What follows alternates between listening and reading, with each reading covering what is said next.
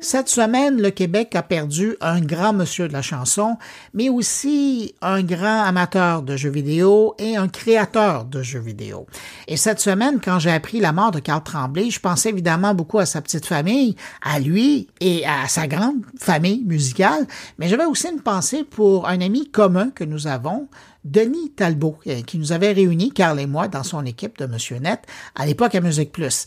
C'est là que j'ai découvert mon Carl Tremblay à moi. C'était pas le chanteur des Cowboys fringants, celui qui a fait vibrer le Bataclan ou l'Olympia à Paris, le Centre Bell ou les Plaines d'Abraham. C'était le passionné de jeux vidéo qui aimait parler de sa passion et qui aimait œuvrer dans ce domaine-là. Alors, bien humblement, ma façon de saluer son départ chez les Étoiles filantes, c'est en vous offrant cette entrevue que nous avions fait ensemble en 2018, alors que Carl venait me parler de la grande fête du jeu vidéo indépendant, le Méga. Cette entrevue, je la dédie à notre ami Denis. Salut, Carl. Bonjour, Carl Tremblay. Salut, Bruno. Ça va bien? Oh, ça va très bien. Hey, dis donc, Carl, deuxième année de porte-parole de la grande euh, rencontre Méga. Ça représente toi? Pourquoi cet événement-là maintenant? Ben, écoute, l'année passée, ma première année, c'était déjà, euh, déjà quelque chose d'intéressant parce que euh, en discutant avec les gens de la guilde, avec euh, Louis-Félix et tout ça, eux, à leur retour de PAX, trouvaient déplorable qu'il n'y ait pas un événement comme ça à Montréal, où le public était invité à venir voir ce qui se faisait ici aussi, tu sais.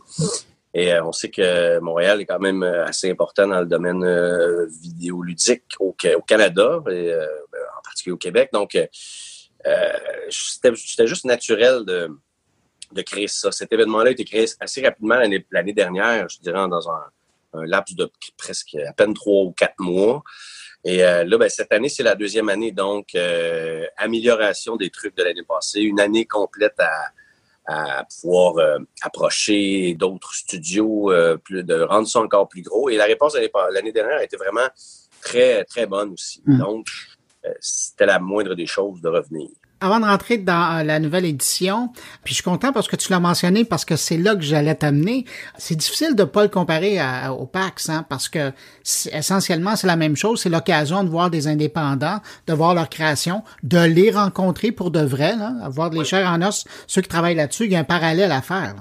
Ben, je pense qu'ils s'en cachent pas hein, non plus. C'est vraiment une inspiration. C'est sais, des PAX, il commence à en avoir un peu partout. Euh, il y en a en Australie, il y en a, euh, tu sais. Et euh, il aurait peut-être pu y avoir un PAX à Montréal, mais en même temps, les, gens de la guilde, les gens voulaient mettre de, l'avant l'industrie indépendante québécoise qui est très qui est très fournie, qui est très remplie. Et ça permet aussi de garder un contrôle complet et de, de faire toutes leurs affaires, nos affaires nous-mêmes. Donc, pense que c'était plus euh, logique. Et euh, il y, a les, il, y a les, il y a les participants là-dedans. Il y a les gens qui sont là pour, euh, pour amener le, le méga au niveau de, du PAX, d'en faire une destination intéressante pour là, cette année. je sais qu'il y, y, a des studios à l'extérieur du Canada aussi qui vont être là. À la France notamment, oui. Oui, donc mais c'est un début. Là, euh, si ça continue à aller bien, euh, l'année passée, il y a eu une très bonne réponse. Et s'il y a une bonne réponse encore cette année, puis que les gens viennent, c'est tellement un, événement plaisant pour le public parce que il y a de plus en plus de gamers. On l'a vu d'ailleurs cette semaine, il y a comme une espèce d'article qui est sorti. Mm-hmm. Puis euh, ces gens-là, des fois, ils savent pas. Puis tu sais, es adolescent, tu as 14, 15, 16 ans, tu tripes sur les jeux vidéo, mais tu c'est une, opportunité aussi de voir les métiers du jeu vidéo. il y en a plein de métiers. Donc, pour les parents, je pense que c'est important. Si vous voyez que votre enfant est un gamer, ben, amenez-le voir le méga. Ils vont pouvoir parler avec les, participants. Donc, je pense que ça, pour créer de la relève, pour euh, mettre de l'avant tous les, les, produits qui se font ici, les jeux qui se font ici, les applications qui se font ici, les, tous les trucs qui sont euh, par, rapport à, l'industrie informatique, jeux vidéo et tout ça, ben, je pense que ça vaut la peine de venir faire un tour à cause de ça. Voilà. Quand tu le disais, euh, première édition, ça a été un gros succès. La preuve, c'est que là, maintenant, la nouvelle édition, ça va être sur deux étages. Ça, c'est une bonne nouvelle parce qu'il y avait vraiment du monde l'année passée, là, à certains moments. Donc, qu'est-ce qu'on va retrouver? Qu'est-ce qui te marque, toi, dans cette deuxième édition? Ben, je pense qu'il y, a, encore plus de studios. Il y a euh, encore plus de conférences. Il y a un volet très, euh, très interactif. Il l'avait l'année dernière, mais là, avec plus d'espace, les gens vont pouvoir encore plus tester de jeu, encore plus jouer dans la zone multijoueur à un jeu en particulier avec des amis ou avec leurs parents ou n'importe quoi. Euh, il y a un espace aussi primeur qui est très intéressant cette année. Euh, que là, j'ai un blanc, je ne sais pas s'il y en avait une l'année passée, mais en tout cas, cette année est quand même assez euh, chargée. Cette année aussi, euh, la nouveauté, c'est que Red Barrel est commanditaire principal. Donc, ça donne un coup de main. Tu sais, Red Barrel, c'est une compagnie à la base indépendante qui a fait un gros succès puis qui, qui a envie de redonner euh, à l'industrie du jeu vidéo indépendant au Québec. Donc, je pense que pour ça aussi, en fait, là, moi-même, j'ai hâte de voir, je connais pas tout encore, mais tu sais, déjà d'avoir sur deux étages, d'avoir encore plus de zones, je pense que ça va être vraiment intéressant. Puis en plus, euh, ils ont racheté comme, ben, ben pas racheté, mais l'Odyssée du jeu, du jeu vidéo. Le concert. Le jeu vidéo que le concert. Et euh, cette année, euh, ils rajoutent aussi des, des pièces de classiques. C'est parce qu'on sait qu'il y a des gens qui, qui, qui, trippent sur de, la nostalgie est très bonne. Le rétro gaming, oui. Le rétro gaming, donc il va y avoir du Zelda, Final Fantasy, plein de trucs comme ça qui vont amener encore. Euh, je sais que ça s'est fait un peu avant, mais là, c'est dans le package de, du méga, donc ça va ouvrir la semaine, ça va être euh, intéressant pour ça aussi, là, pour les gens qui tripent euh, musique de jeux vidéo, voir aussi les compositeurs euh, québécois, ce qui s'est fait. Euh, il y a des magnifiques musiques qui sont pratiquement inconnues, que les gens ne savent même pas que c'est fait ici. Donc, ça vaut la peine de venir être surpris de voir Ah ouais, c'est fait ici, ça. Il y a des succès là, qui sont mondiaux présentement, puis les gens ne savent même pas que ça vient d'ici. Ouais. dis donc, parlant de nouveautés et, de succès, évidemment, toi, tu as un double chapeau dans cet événement-là, parce que d'une part, tu es porte-parole, mais tu es aussi euh, un patron d'un studio de jeux, de développement. Cette année, là, tu présentes un nouveau jeu?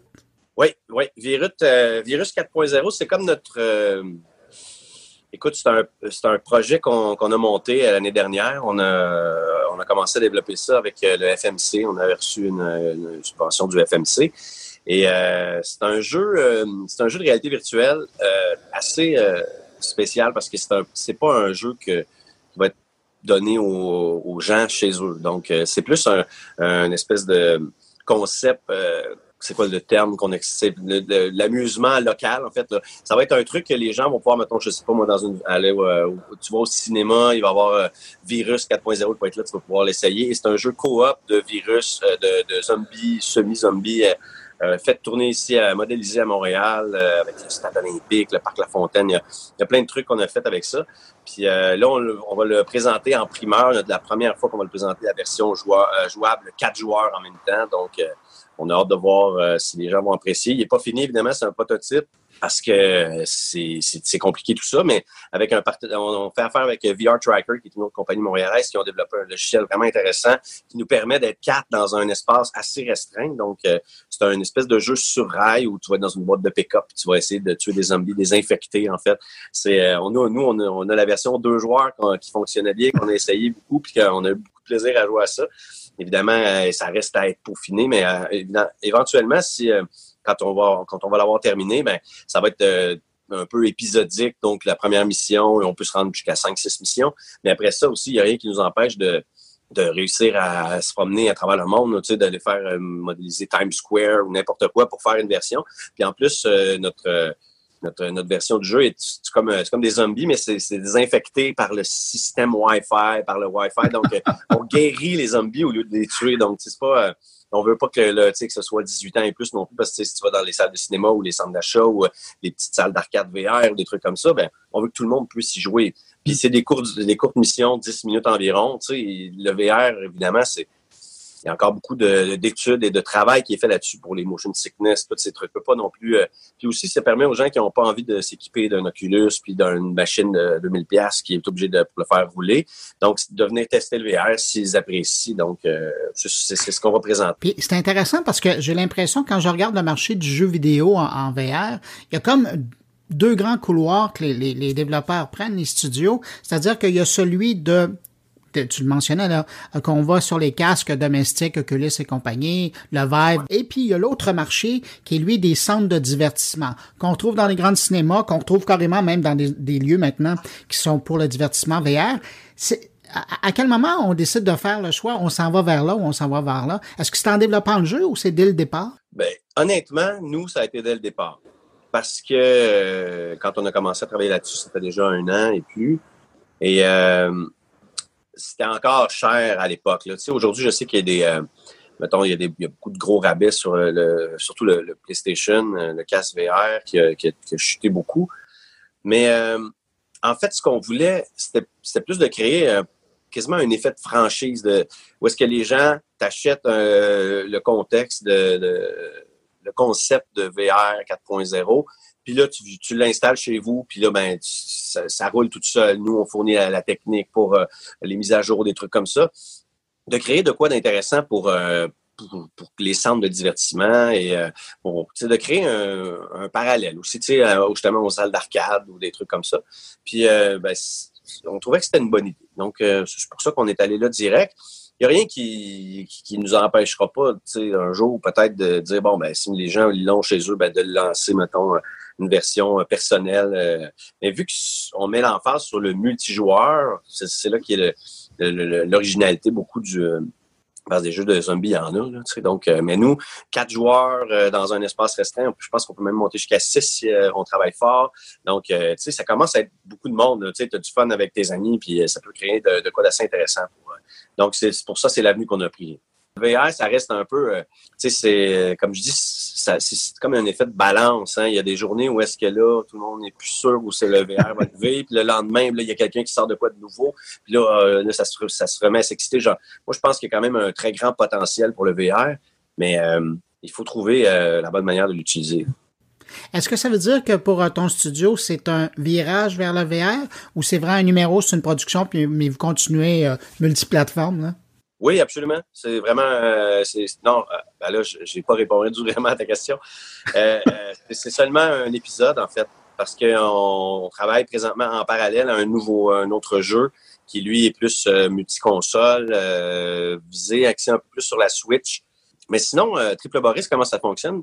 C'est qu'on a beaucoup de gens qui sont euh, en, consultation, dans des contrats, dans des euh, d'autres entreprises. Donc, euh, c'est rare qu'on ait réussi à avoir, on est rendu 19 employés, mais c'est rare qu'on réussisse à être les 19 tout le monde en même temps.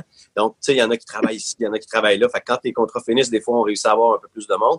Donc, c'est comme ça qu'on fonctionne. Donc, c'est pour ça que nos projets à nous, nos propriétés intellectuelles personnelles, des fois, ils prennent un peu plus de temps parce que là, oh non, ben, c'est parce que c'est ça, c'est le modèle. C'est Simon, mon partenaire, mon partenaire Simon Dansereau lui, il veut que ça fonctionne comme ça parce que il, il sait que la main-d'œuvre, les gens en ont besoin. Puis des fois, c'est un studio peut monter à 100 employés pendant la période critique, puis il va redescendre après. Donc, euh, tu sais, des fois, d'en engager puis de les libérer après, c'est un peu plus.